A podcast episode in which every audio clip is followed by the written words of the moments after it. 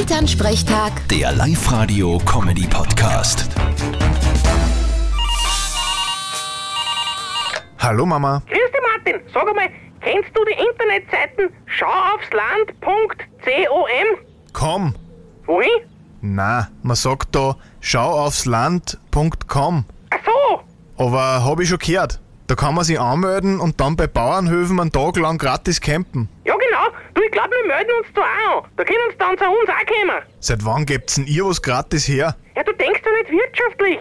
Wenn die bei uns sind, haben sie sicher einen Hunger und einen Durst und da können wir ihnen ja was verkaufen.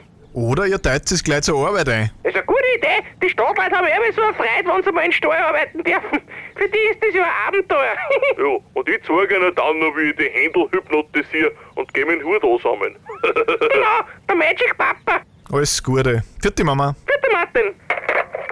Elternsprechtag. Der Live-Radio-Comedy-Podcast.